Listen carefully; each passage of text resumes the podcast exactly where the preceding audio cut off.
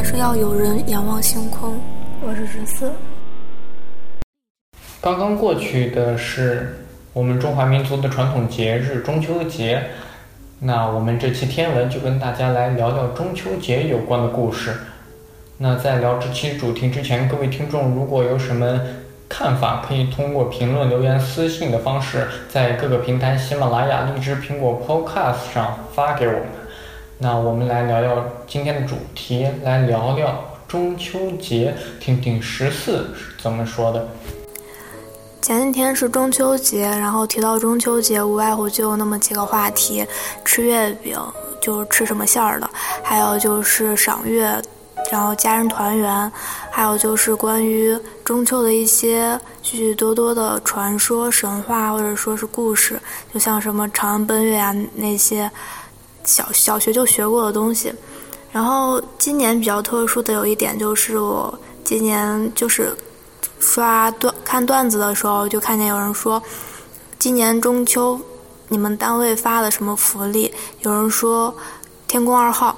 当时很震惊，原来天宫二号已经发射了。真像我这种平时不怎么看新闻的人，如果不是看到这个的话，我还真的不知道。所以这次就来讲讲天宫二号吧。然后提到天宫二号，首先想起来的就是那个跟这个有很大联系的那个神舟系列。神舟系列现在已经发射到了神舟十号了，就是在也是在前几年的事情。嗯，神舟和天宫它这两个是不同的。天宫，天宫一号和天宫二号它都是飞行器，但是神舟，神舟那么多号，他们都是具有载人功能的那个航天飞船，所以这两个是不一样的。虽然他们不一样，但是他们也两个名字经常在一起提起，而且他们有着很大的联系。他们都是中国，就是。中国自己研研研究出来的，所以也非常具有那种那种民族的自豪感吧。然后，嗯，天宫一天宫一号和神舟飞船也是有对接的，所以这两个是有联系的。就比如说天宫一号，它是二零一一年发射的，呃，它。它在二零一一年十一月三日实现了和神舟八号飞船的对接任务，然后又在一二年六月十八日跟神舟九号对接成功。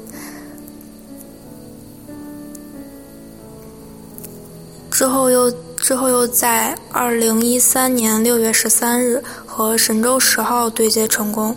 所以这个天宫一号作为天宫二号的那个上一个就是前身。它完成了对接三次，所以说这也是一个很伟大的事件。然后之后呢，他也就大概就是完成了他自己的使命吧。在二零一六年三月十六号，天宫一号就是正式了完成它的使命。然后之后，它慢慢的就会速度衰减，预计在二零一七年的时候就会坠毁，然后它它这个就结束了。所以在就是今年的中秋这一阵子，就发射了天宫二号。天宫二号其实就是一个空间实验室，它是就是在天宫一号只是大概一个就是一个实验品，然后天宫二号它就是一个真正意义上的实验室了，因为因为在在当时中国确立那个什么。三步计划的时候，第一步是载人飞船阶段，就是想要把宇航员送到太空中，然后正常生活上几天。这个已经已经好几年很很多年前就已经成功了，所以现在就是第二步计划。第二步计划就是空间实验室阶段，这个这个就是要先实践，肯定要先开始要实验的就是。那个实验室和飞船的一个对接，所以在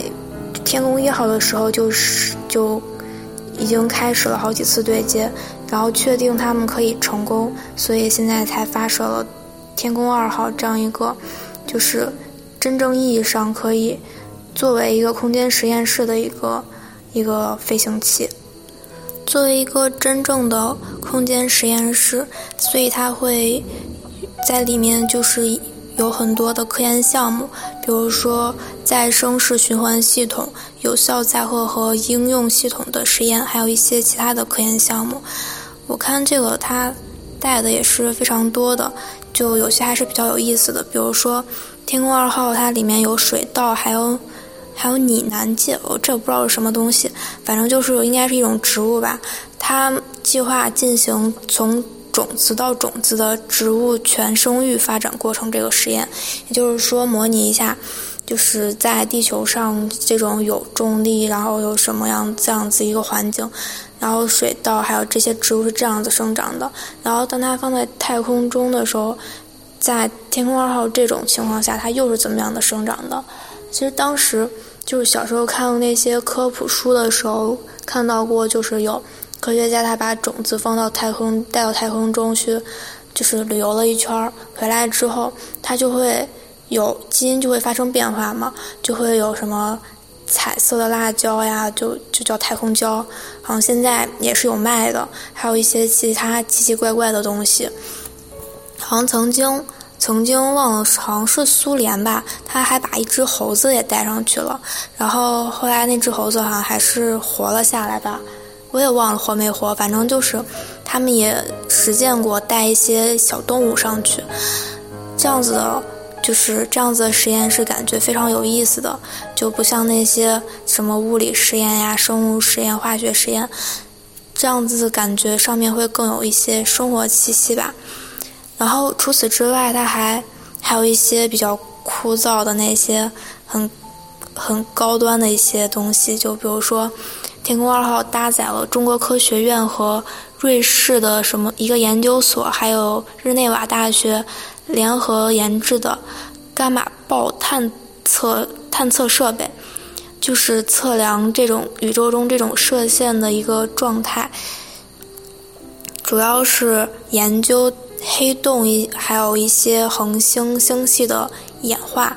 这样子可以很好的理解就是宇宙中的一些。物理关关于物理的一些东西，物理规律，还有一些它是一个怎么样的演变的一个过程。据说这种东西就对对宇宙的起源、结构、演化等问题有很好的，就是将来会有很好的发现。另外，天宫二号还带了全球在冷原子钟进入太空进行相关实验。冷原子钟是。就是一个钟表，就是在一九六七年的时候，国际计量大会它将秒进行了重新的定义，一秒为色原子基态的两个什么超细能级之间跃迁所对应的辐射的一长串什么个周期所持续的时间，然后这个就定义为秒一秒。然后，所以也称这个为原子钟，就是那个色原子嘛。然后后来就是有了一种叫激光冷却的原激光冷却原子的技术，所以就用这种技术来造成一个叫冷原子钟的东东西。总总而言之，它还是一一个钟表，就是计量时间的，但是它可能就是更加精确一些。然后又他们又发现，就是在微重力的情况下，原然后原子它原子团会做非常慢的一个加直直线运动，匀速直大概是匀匀速直线运动。然后所以他们就想着把这个原冷原子钟就送上了天，就是带到天宫一号、天宫二号上去。这样子的话，他们就可以就是提高这个。时间的一个精确度，因为是这是咱们中国的嘛，所以他们就是这样才可以提高北斗卫星定位系统的一个精确度。除此之外，天宫二还搭载了很多其他的一些实验，所以它将成为就是中国最忙碌的一个空间实验室。它。它涉及的实验，它包括很多项，比如说微重力基础物理、空间材料科学、空间生命科学，很多个领域。然后，所以这个也是相当于世界非常前沿的一项，就是探索了。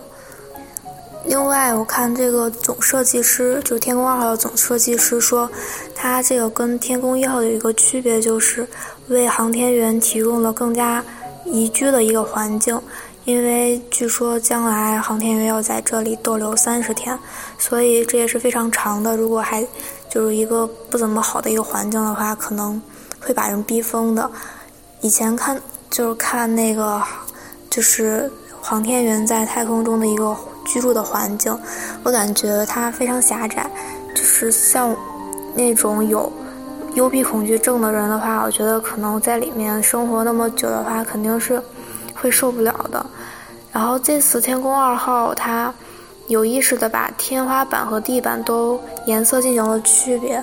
在太空中是没有上下上下什么东南西北那那种分分别的，然后墙壁也。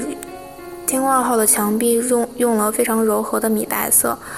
为了防止碰撞，他们还把那个墙壁还有地板都非整得非常软。嗯，天宫二号还配置了很多工工作台，可以就进进进行一些操作、阅读、进餐。之前看他们。看宇航员就是在那个太空中吃的食品，哦，当时还是小学的时候看的，所以可能随着科技的发展已经不不是那个样了。但是就是当时觉得特别可怜啊，因为他们都吃的，就因为会液水就没有重力嘛，所以会漂浮，所以他们喝的水都变成了一个圆形的一个一个水球一样的东西，感觉特别有趣。然后他们吃的东西都是。放在一个像牙膏一样的那种管子里，然后你挤出来吃，感觉吃起来肯定没有地面上吃的那么色香味俱全。感觉那时候吃东西已经不是一种享受了，就是纯粹是为了进食而进食。但不管怎么说，这次天天宫二号还是看起来比较厉害的。当时还看到，就是外国媒体的一些报道说，其实按照外国他们那些国家的研究，他们一般只要发射了第一颗，就是那个空间实验室的话，他们基本上一年左右就会发射第二颗。但是中国它就它会就完全等到它就可以确保这个可以成功发射了之后。还要完善很多东西，它才会发射。所以天宫一号和天宫二号它两个之间也是隔了很多年的。然后，所以我觉得还是比较厉害的。毕竟中国的这个发射的失败率是要比其他国家低得多得多的。所以这方面的话，还是非常有自豪感的。